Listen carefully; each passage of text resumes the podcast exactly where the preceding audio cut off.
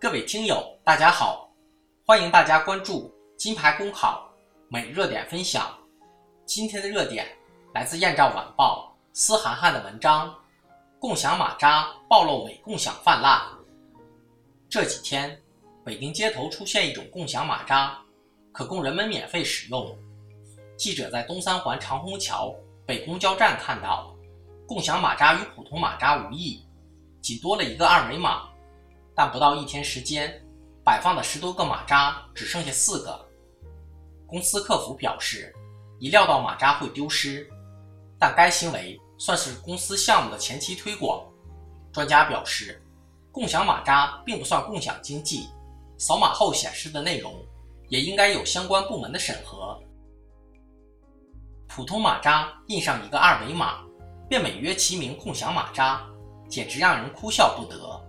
小小马扎价值很低，也不需要注册和押金，但附着其上的作用可不小：一是为企业打了物美价廉的广告；二是披上了公益和共享的外衣；三是借扫描之便获取了用户信息。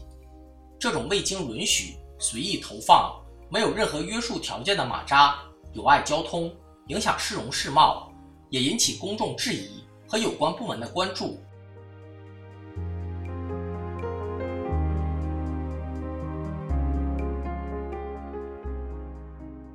共享经济的基础是商业法治经济，必须遵循商业法治经济原则，要在法律的框架内行事。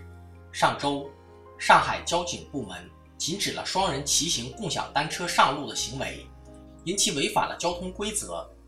之前共享睡眠舱。也因安全、消防问题被叫停。就共享马扎而言，不管是通过二维码或其他方式推广或投放广告，都应该有相关资质及相关部门的批准。扫二维码后显示的内容应该有相关部门的审核，而不是随心所欲、任性而为。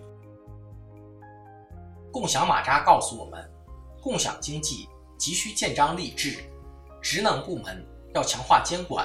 及时制定各项规章制度，将监管端口前移，用法规来约束资本疯狂追逐下的任性行为，防范并抑制伪共享、共享泛滥的乱象。而相关单位和个人也不要一哄而上，毕竟共享泛滥已让公众审美疲劳，与其盲目跟风，莫如潜心创新，切莫等到潮水退去，方知自己只是在亦步亦趋的裸泳。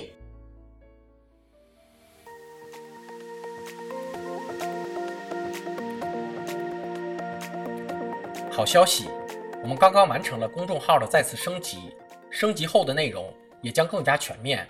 现在有面试免费课程和面试真题，我们也会逐渐包含行测、申论、遴选等内容，是大家备考学习的有效助手。请您关注我们的公众号“金牌公考”，我们将把最优质的服务、最耐心的讲解奉献给大家。公考路上你不孤单，金牌公考带你上岸。